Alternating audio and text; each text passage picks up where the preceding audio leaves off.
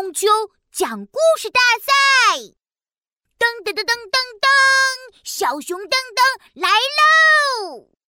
呀嘿，中秋节到了，爸爸拿出一盒超级大月饼，说：“主页，中秋故事大赛要开始喽！今晚谁讲的故事最好，就可以获得这块大大月饼哦！”哇哦！酷啊！我要大月饼，可是要怎么讲呢？就是大家来玩故事接龙，来讲月亮的故事。现在爸爸当裁判，谁先开始呢？我我我！从前有一个月亮恐龙，嗯嗯，我想不出来。嗯啊，没关系，那就让妈妈先讲吧。很久很久以前，在月亮村有一个叫嫦娥的漂亮恐龙。我开心的喊出来，但姐姐说不对，恐龙才不漂亮，应该是漂亮女孩。她的愿望是变成月亮公主。啦啦啦啦啦！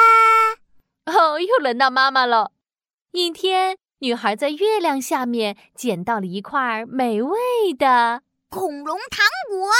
哦，等等，恐龙糖果好像和月亮没有关系哦。想一想，什么吃的和月亮有关？是月饼。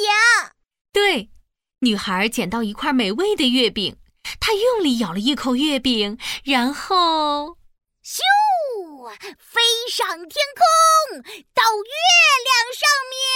哟呼！哇嘿！接着，女孩实现愿望，成为真正的月亮公主。故事结束。哦，不行不行，我的月亮恐龙还没出场呢。好吧，那就由登登来继续说下去。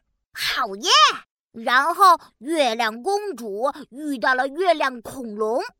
恐龙想和公主成为好朋友，可是月亮公主觉得恐龙太大了，一点儿也不可爱，不想和恐龙玩。哦，这可怎么办呢？哦，哎呀，怎么办？怎么办？嗯，小熊噔噔，我最酷！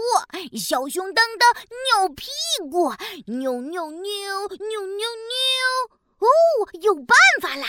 什么办法？就是月亮恐龙吃了一块超大的变身月饼，变成可爱小恐龙，哟吼！嘿嘿，嗯嗯，然后月亮公主和可爱的小恐龙成为最好的朋友。结束。好棒的故事啊！那我和噔噔谁讲的更好呢？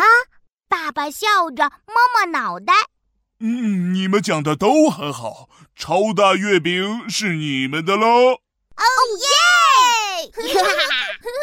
我是小熊噔噔，中秋节要讲月亮的故事哦。